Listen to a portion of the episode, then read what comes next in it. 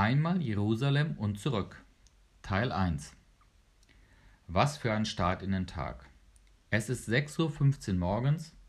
Der Wecker dudelt von Adele Hello und das auch noch im Urlaub.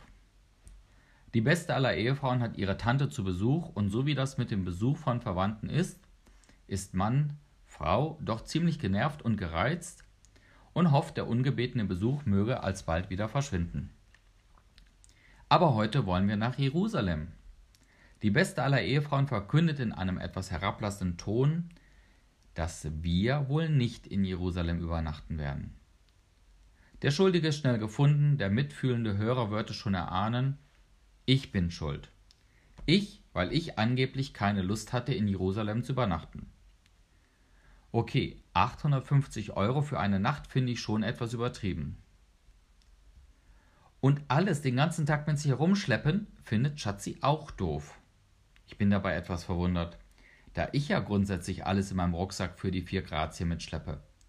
Angefangen von einer Kleinbildkamera, die keiner nutzt, 1,5 Liter Wasser aus Sorge möglicherweise zu dehydrieren, eine GoPro und natürlich Schlüssel, Pass, Kreditkarte und Geld. Das Schwerste ist allerdings die alleinige Verantwortung und Aufgabe, für das ständige Unterhaltungsprogramm zu sorgen und die Planung jeden Tages zu übernehmen.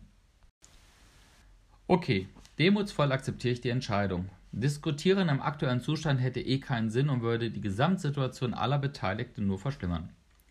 Also trage ich die Last, ein Spielverderber zu sein, damit die beste aller Ehefrauen mit leichtem Gepäck und ihrer Tante reisen kann.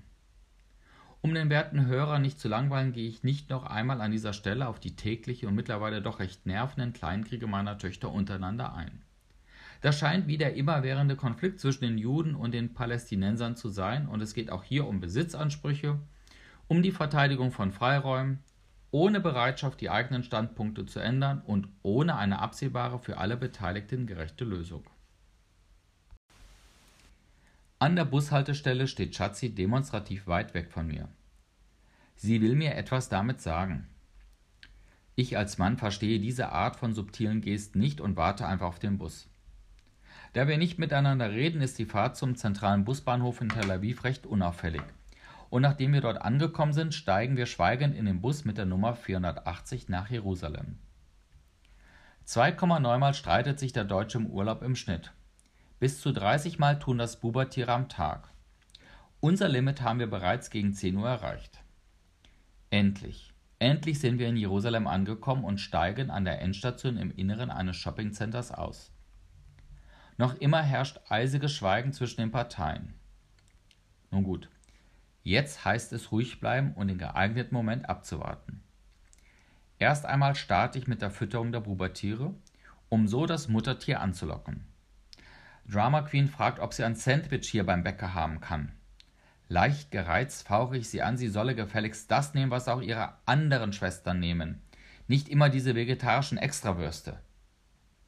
Nachdem nun alle etwas im Magen haben, geht es mit der Straßenbahn Richtung Altstadt und langsam löst sich die Verstimmung. Dem Bäcker sei Dank. Angekommen in der Altstadt erinnert vieles an Rhodos. Auf den ersten Blick überall kleine Läden mit ausschließlich Männern als Verkäufern, auf der Suche nach potenziellen Kunden, also Touristen wie wir. Als wir angesprochen werden, um uns durch die verwinkelten Gassen der Altstadt zu führen, lehne ich ab. Bitte, denke ich nur entrüstet, wir sind Deutsche und wir wissen immer, wo es lang geht. Dass dem nicht so ist, werde ich später feststellen. Wir starten motiviert und tummeln uns durch das Gewühl. Überall diese Marktschreier. Irgendwie befremdlich. Da bevorzuge ich doch die Deutschen, im Besonderen die ostwestfälischen Typen. Die kühle und reservierte bis gleichgültige Art der Rewe-Kassiererin bei uns um die Ecke. Die reden nicht unaufgefordert, sondern nur, wenn man sie anspricht. Nach ein paar Minuten haben wir die erste wichtige Weggabelung gefunden und tauchen ab in einen langen dunklen Gang. Es geht zur Holy Church von Jesus Christus. Vorbei an unzähligen Händlern, die Kruzifixe, Schmuck oder Tücher anbieten. Die wichtige Bedeutung der Tücher wird mir erst später klar werden. Es geht weiter immer tiefer in das Zentrum der Altstadt hinein. Plötzlich stehen wir vor der Holy Church. Das ist schon ein bewegender Moment, hier zu sein. Am wichtigsten Pilgerort des Christentums. Also los, es geht hinein und plötzlich wird mir ein taktischer Fehler bei dem Einzug oder besser gesagt Aufzug bewusst. Meine drei Zuckerschnecken haben Shorts an oder aus Sicht der Popen eben viel zu kurze Hotpants. Und das am heiligsten Ort. Nun gut, man scheint hier auf solche unangemessenen Fälle vorbereitet zu sein und die Mädels erhalten die bereits erwähnten Tücher, um ihre Beine zu bedecken. Später werde ich auch meine wohlgeformten und athletischen Beine vor dem Popen verhüllen müssen. Was für eine Schande. Als erstes kommen wir an einer auf dem Boden liegenden Marmorplatte vorbei, an der Pilger aus der ganzen Welt knien und das heilige Öl-Wasser-Gemisch auf ihren Händen ehrfurchtsvoll verteilen. Später wird die beste aller Ehefrauen angewidert und wenig ehrfürchtig ihre Hände mit einem Hygienetuch von diesen öligen Substanz unter den entsetzten Blicken der anderen Pilger befreien. Etwas weiter im Inneren der Kirche finden wir dann der Überlieferung nach das Grab Christi in einer kleinen Grabeskirche. Um in das Grab zu gelangen, stellt man sich in einer Schlange an. Nach und nach verschwinden die Touristen in der Kammer.